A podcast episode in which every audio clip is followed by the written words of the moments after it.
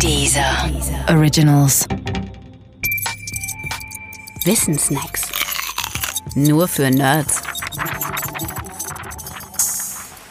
Die asymmetrische Anatomie der Schleiereule. Es ist mitten in der Nacht. Kein einziger Stern steht am Himmel und auch kein Mond. Es ist stockdunkel und trotzdem siehst du ausgezeichnet. Am Boden bist du aber nicht. Vielmehr fliegst du gerade an einem Waldrand entlang und nimmst den Acker vor dir deutlich wahr. Du hast Hunger und du bist auf der Jagd. Einem Menschen in deiner Lage wäre vermutlich mulmig zumute, dir aber nicht. Denn zwei deiner Sinne sind phänomenal ausgeprägt dein Sehen und dein Hören. Du hast im Verhältnis zu deinem Körper nämlich riesige Augen. Es heißt, wenn Menschen Augen in deiner Größe hätten, dann müssten die mindestens so groß sein wie Äpfel. Und du kannst deine Beute allein mit deinem fantastischen Gehör orten, ohne überhaupt irgendetwas zu sehen. Denn du bist eine Schleiereule. Schleiereulen wie du werden wegen ihrer erstaunlichen Sinnesleistungen bewundert. Noch spektakulärer als deine Augen sind deine Ohren. Menschen bewegen sich fast nur im Zweidimensionalen am Boden. Du aber lebst in der Luft. Deshalb musst du, was deine Sinne angeht, besser sein. Denn für dich ist die dritte Dimension bedeutsam, besonders wenn du jagst.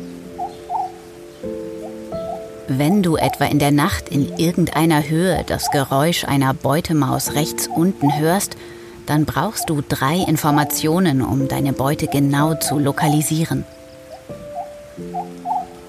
Erstens, ein Gefühl für deine eigene Lage im Raum. Das ist leicht.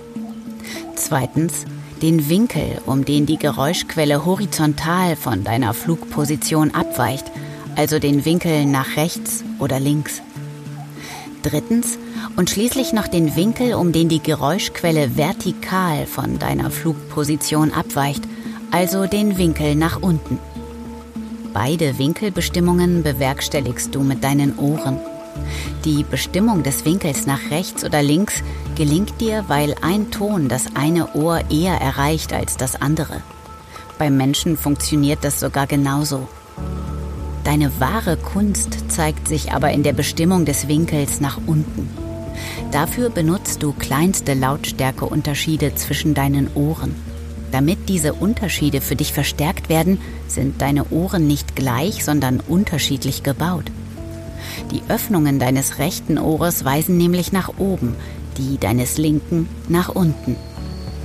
Unterstützt wird die Verstärkung durch dein Federkleid im Schleiergesicht. Es ist auf deinen beiden Gesichtshälften nicht das gleiche. Deshalb wird der Schall anders an dein linkes Ohr gelenkt als an dein rechtes Ohr. Und deshalb kannst du den Winkel nach unten noch genauer bestimmen. Kurz gesagt, du bist, anders als viele andere Lebewesen, nicht zufälligerweise asymmetrisch gebaut. Und das ist, neben deinen Sinnesleistungen, auch etwas ausgesprochen Ungewöhnliches an dir.